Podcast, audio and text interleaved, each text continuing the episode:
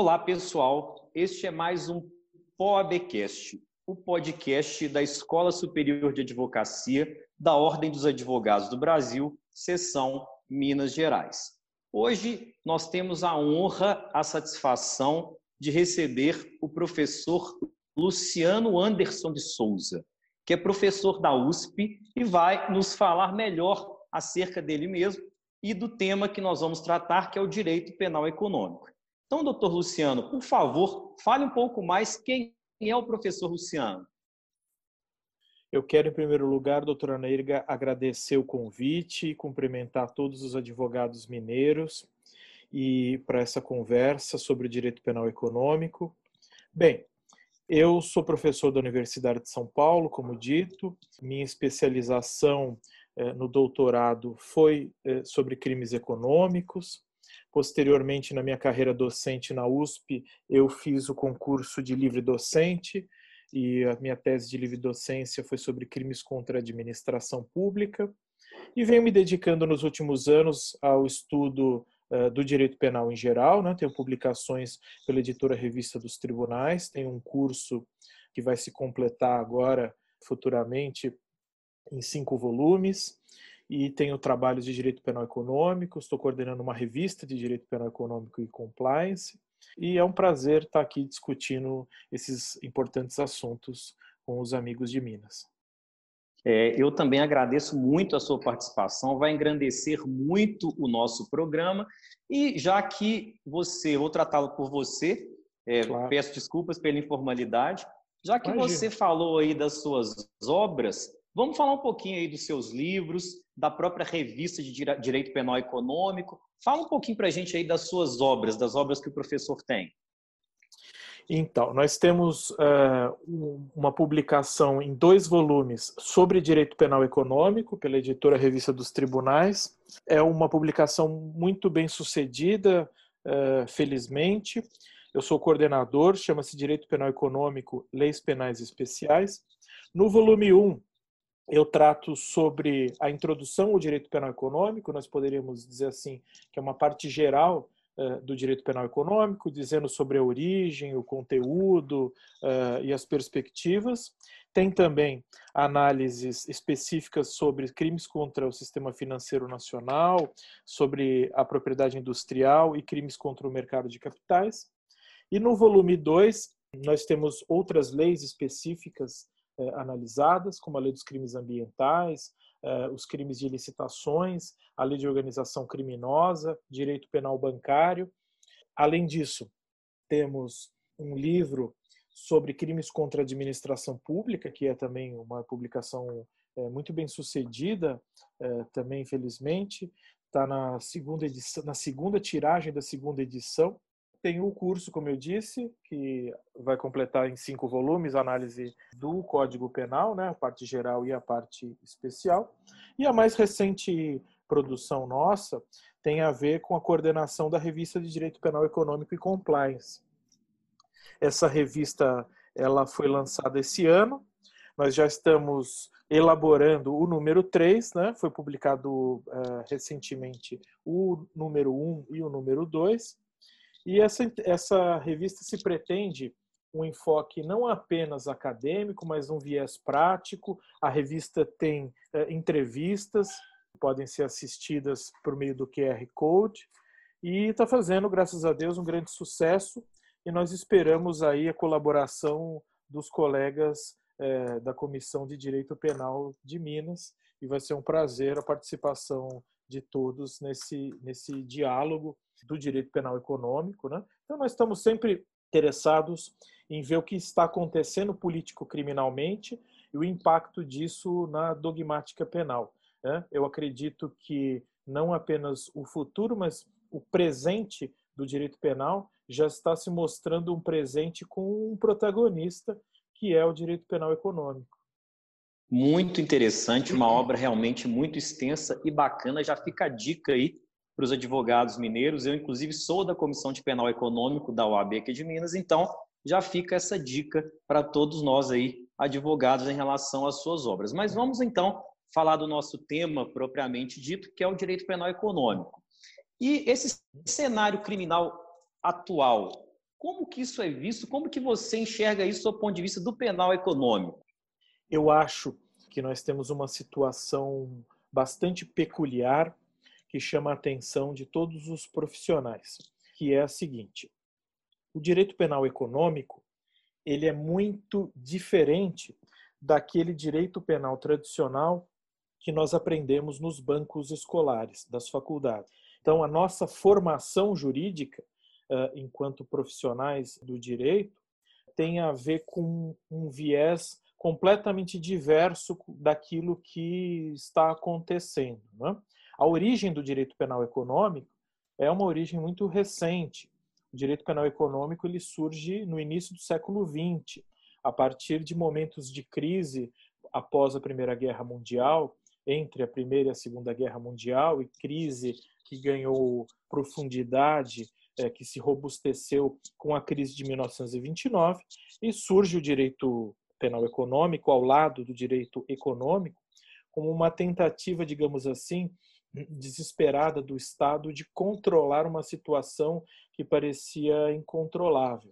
Então, nós estamos falando economicamente de uma situação de escassez de produtos e descontrole inflacionário, e no hemisfério norte, principalmente eh, nos Estados Unidos da América, na, na Europa e também e principalmente nos Estados Unidos da América, o, foi lançado mão desse recurso do mais grave meio social de controle de condutas humanas, que é o direito penal, para tentar cercear comportamentos econômicos indesejados. Tanto que o crime típico eh, desse período é o crime de violação de tabelamento de preços. Mas desde então, o direito penal econômico só vem se expandindo? Né? o direito penal econômico só vem se alargando e nos últimos anos de uma maneira muito significativa e nos traz a nós penalistas um grande desafio, como eu dizia, porque é um desafio estrutural. Há um grande descompasso entre a teoria geral do delito que construiu o direito penal do nosso dia a dia e a teoria que eh, está por detrás do direito penal econômico. Então, o que acontece? A teoria geral do delito é de origem alemã. Ela é, se volta à tutela de bens jurídicos, ela tem 200 anos, ela se volta à tutela de bens jurídicos de natureza individual, principalmente. Né? É, tanto que o paradigma desse modelo é o crime de homicídio. Né? Todo professor de direito penal, quando vai dar um exemplo, ele fala: matar alguém.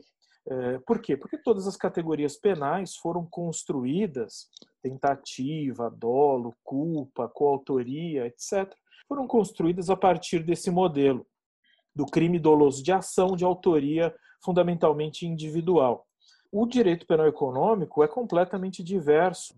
O direito penal econômico, a origem é anglo-saxônica, a origem é fundamentalmente é, norte-americana. Então veja que a partir daí nós temos o seguinte fato: o, o teoria geral do delito detém uma gramática que fala inclusive alemão, enquanto que o direito penal econômico detém uma gramática que fala inglês. Não é à toa que nós vamos eh, falar de compliance, que nós vamos falar de é, whistleblowing, né, que é a delação, é, que nós vamos falar de willful blindness, que é a cegueira deliberada. São palavras é, de origem na língua inglesa. E o direito penal econômico, então, tutela bens coletivos, as autorias não são individuais, são coletivas. Há uma cisão entre ação e responsabilidade. Daí porque é importante nós pensarmos em ações neutras.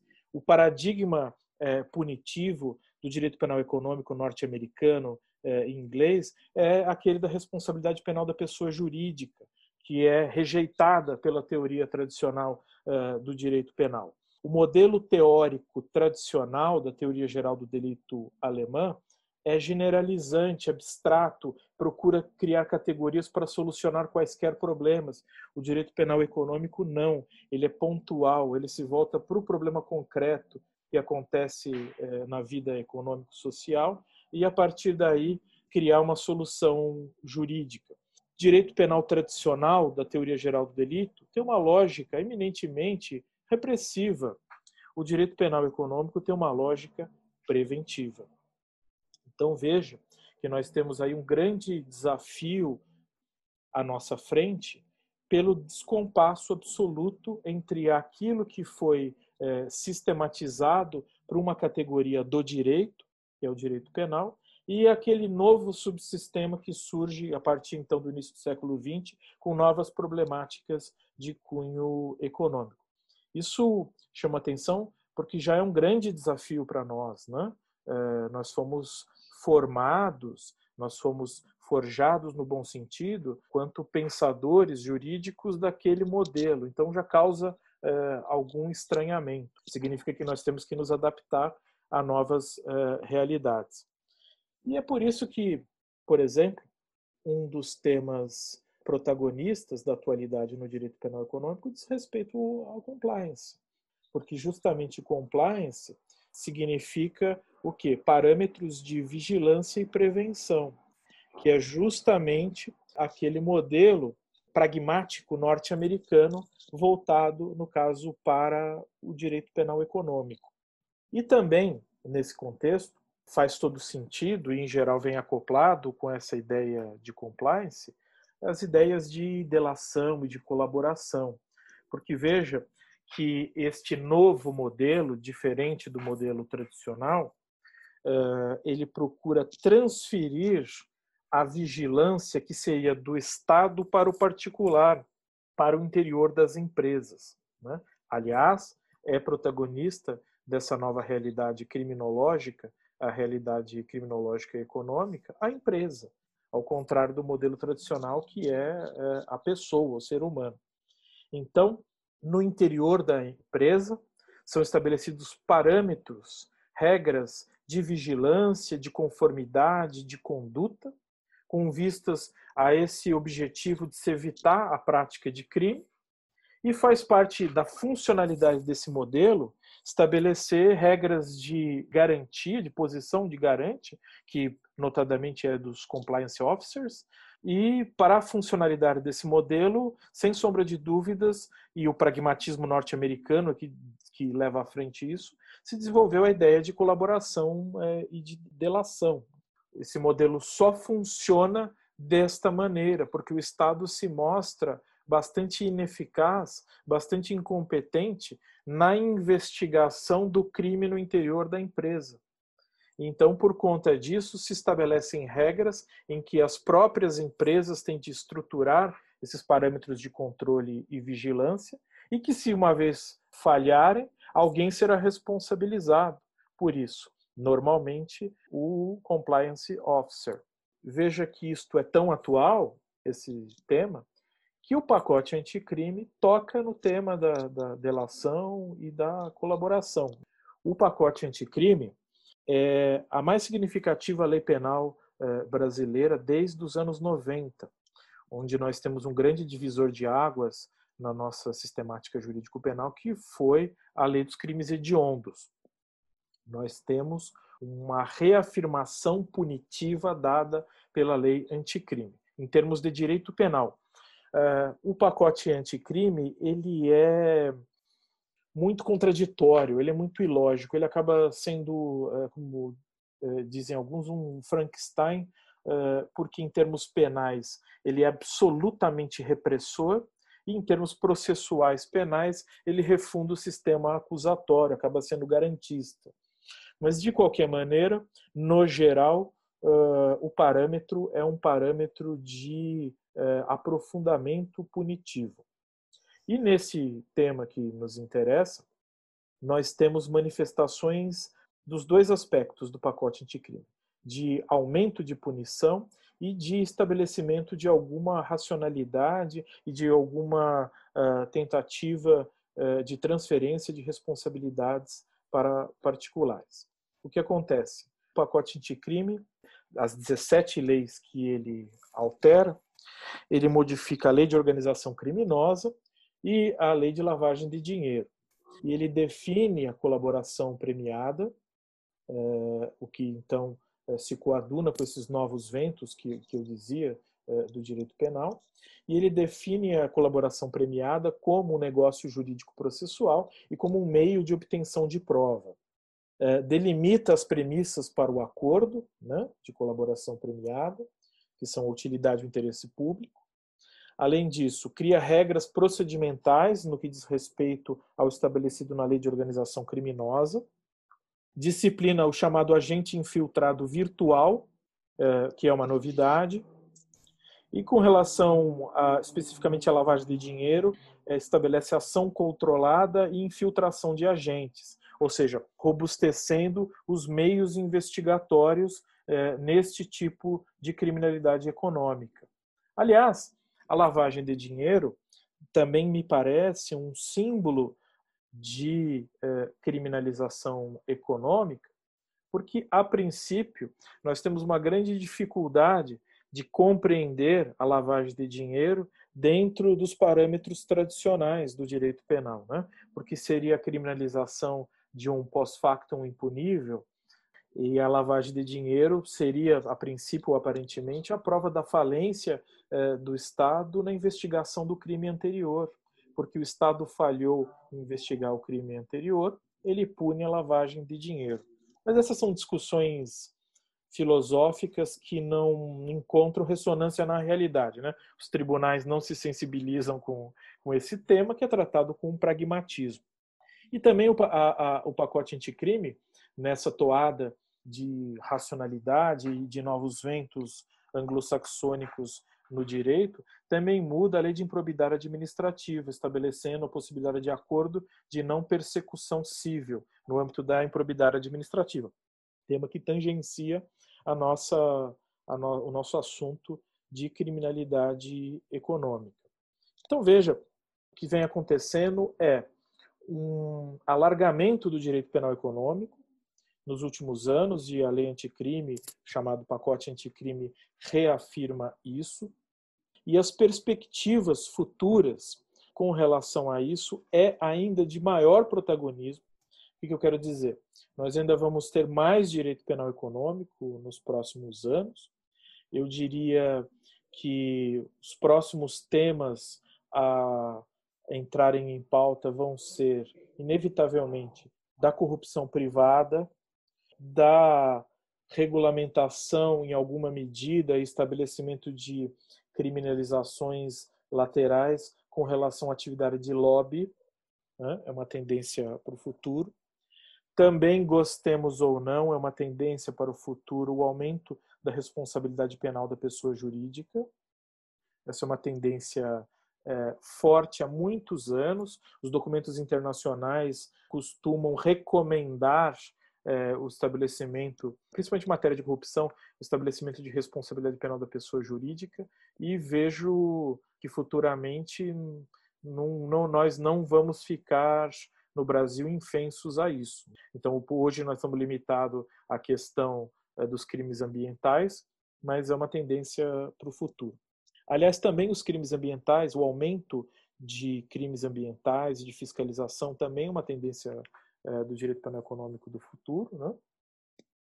assim como de crimes tributários, é, e crimes que eu, chamados doutrinariamente de crimes associativos, porque uma das maiores dificuldades é, da criminalidade econômica é justamente aquela de delimitação de autoria, né?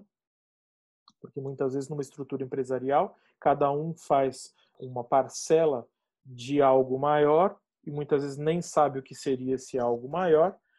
Uh, o contorno pragmático norte-americano é a responsabilidade penal da pessoa jurídica, mas também o aumento de figuras associativas é uma tendência para o futuro para coibir uh, essa situação. E Pegando um gancho no que o professor está falando, desculpe, é, a, gente, a gente tem falado muito aí da questão do direito material, direito penal econômico, do ponto de vista material. E do ponto de vista processual, como é que fica a questão dessa prova, da prova penal na criminalidade econômico financeira, professor?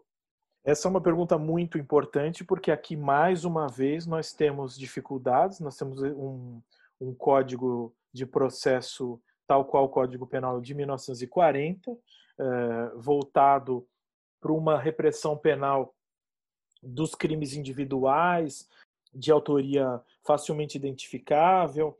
Enfim, há uma dificuldade uh, estrutural tanto por parte da legislação quanto por parte dos atores da investigação, eh, no caso brasileiro. Então, o que, que eu verifico? Que a tendência futura, eh, aliás, tendência que já está se notabilizando, até pelo que o próprio disse sobre a, o pacote anticrime, a tendência é uma atualização legislativa. Então, eu creio que, em primeiro lugar, a legislação vai se, uh, pouco a pouco, estabelecendo novos parâmetros, não é? Os agentes da repressão penal uh, precisam se especializar, e têm se especializado, ainda que, ainda que pouco a pouco. Então, é, a criação é uma tendência a criação de delegacias especializadas, de varas especializadas e também de especializações no âmbito dos institutos de criminalística, porque isso é muito importante. Né? A complexidade é, dos crimes econômicos é bastante incisiva. Né? São crimes refinados. São crimes que exigem conhecimento de contabilidade, conhecimento, uh, conhecimentos dos agentes econômicos. Uh, há uma interligação hoje, uma transnacionalidade muito grande. É preciso também que os agentes da repressão estejam interligados com agentes da repressão de outros países. Então eu vejo, claro que no Brasil há uma grande dificuldade material, né, já no geral, para o cerceamento da criminalidade eh, tradicional e, nesse caso, também haverá. Mas é uma tendência, mas uma tendência que passa por vontade política de investimento eh, nas polícias, um investimento nos, eh, nos órgãos do Ministério Público e do Poder Judiciário. É preciso vontade e investimento. Me parece, no entanto, que vem ocorrendo é, ainda que vagarosamente, uma mudança legislativa e vem ocorrendo é, uma mudança da prática muito por conta de, boas, de, de boa vontade de nossas autoridades. Mas, de, de fato, é, é uma prova muito delicada. Veja, sua pergunta é muito interessante, que em Portugal, a certa altura, quando se debatia um, na década de 70 sobre o que, que seria o direito penal econômico, né, o que, que definiria o direito penal econômico, surgiu uma teoria que não foi majoritária, mas, mas veja a significa, o significado do, do pensamento, de que o direito penal econômico seria notabilizado, seria caracterizado pela especialidade de sua investigação, porque seria muito diferente da investigação dos demais crimes. Embora esse não, não possa ser melhor critério para definir o que é o direito penal econômico, vejo que, de qualquer forma, chama atenção para um ponto muito importante, né? da necessidade de comprovação é, mediante parâmetros é, especializantes é, bastante significativos. O, o professor tinha falado aí de algumas infrações, porque são crimes realmente refinados, conforme o professor falou. Mas, para que os nossos ouvintes entendam melhor, além do crime de lavagem de dinheiro e, esses crimes ligados aí a, a tipo de atividade, quais outras infrações econômicas nós poderíamos enquadrar aí como objeto de estudo do direito penal econômico para que nós possamos esclarecer isso melhor para os ouvintes? Nós temos diversas. Eu diria que a mais uh, significativa daquilo que é o direito penal econômico seriam os crimes contra a livre concorrência além dos crimes contra a livre concorrência, estão dentro do, do tema os crimes contra as relações de consumo, crimes contra o sistema financeiro nacional, a lavagem de dinheiro, como eu disse, os chamados delitos bursáteis, que são os crimes relativos à atividade de bolsas de valores, evasão de divisas. E veja que, é, de uma maneira muito interessante, diversos é, dessas figuras surgem a partir de problemas de crise, problemas práticos de nossa sociedade. A mais significativa é, nesse sentido é a evasão de divisas, que surge nos anos 80, num contexto de crise econômica fortíssima no governo Sarney, que o dinheiro ia para fora do Brasil, então se incriminou a conduta é, de evasão de divisas. Então, diversas problemáticas surgem a partir de situações concretas. O direito penal econômico trata de muitos temas, tangencia, tecnicamente não é exatamente direito penal econômico, o que eu vou dizer agora, mas tangencia o tema do direito penal econômico e seria mais, mais propriamente tema de direito penal empresarial, os crimes ambientais e os crimes tributários. Então, se, na minha opinião, não são exatamente crimes econômicos, são crimes empresariais é, bastante significativos também. Quando, quando aqui em Minas a gente costuma dizer que quando o papo tá bom, o tempo passa rápido, né? É Infelizmente, nós estamos falando de podcast. Se fosse uma aula, uma palestra, nós poderíamos ficar aqui falando o resto do dia sobre penal econômico, pois o assunto é novo e instigante. Mas o nosso, nosso intuito é um pouco diverso, então a gente já está caminhando aí para a finalização. Então eu pediria ao professor para já fazer as suas considerações finais e deixar aí dicas, orientações para os nossos ouvintes, os advogados interessados aqui em Minas e no Brasil e no mundo, já que esse programa é um programa que está disponível aí na internet para todos. Que maravilha, é um prazer. É, eu quero é, fazer umas considerações finais voltadas para o advogado, já que é o POABcast, eu quero falar alguma coisa para os advogados, o que esperar e como se preparar é, para a realidade penal dos próximos anos. Eu acredito que haverá um grande, ainda maior protagonismo dos crimes econômicos. É importante para o profissional estar antenado naquilo que organismos multilaterais e ONGs estão fazendo em suas manifestações. No nosso caso, muito importante verificar aquilo que é produzido a partir da OCDE, né? A Organização para a Cooperação e Desenvolvimento Econômico. É imprescindível o domínio da língua inglesa para é, antever aquilo que vai acontecer. Nós ainda teremos grande significação eh, em matéria do que é produzido em língua inglesa.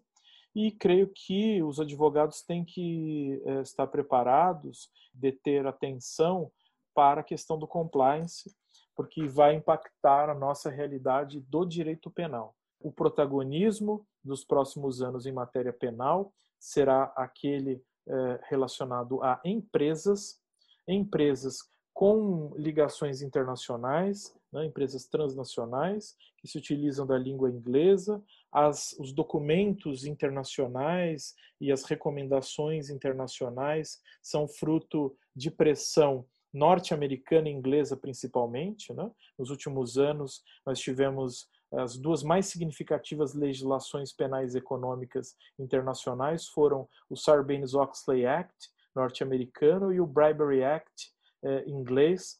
É, então, a tendência é essa. Né? Se nós queremos saber o que vai acontecer no Brasil é, nos próximos anos, o interessante é observar o que está acontecendo, o que está sendo discutido e o que está sendo decidido é, no âmbito europeu e norte-americano atual. É, por fim, doutor Alneira, agradecer mais uma vez o convite, dizer que é um prazer é, poder conversar consigo e, e, e trazer alguma mensagem para os colegas mineiros. Eu que agradeço mais uma vez a sua participação. Foi sensacional, dicas excelentes.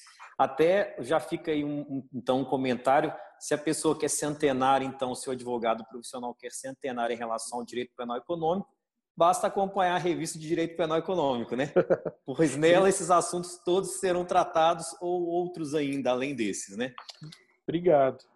Então, vamos, vamos acompanhar, vamos assinar, vamos ler a revista e ficar atentos a todos esses assuntos aí que são de suma relevância para o direito penal econômico. Então, quem esteve conosco hoje foi o professor Luciano Anderson de Souza, professor da USP e que tratou conosco do direito penal econômico. Quem quiser falar conosco, apresentar críticas, sugestões, pode fazer contato através do e-mail poabcast.oabmg.org.br. Até o próximo episódio, pessoal.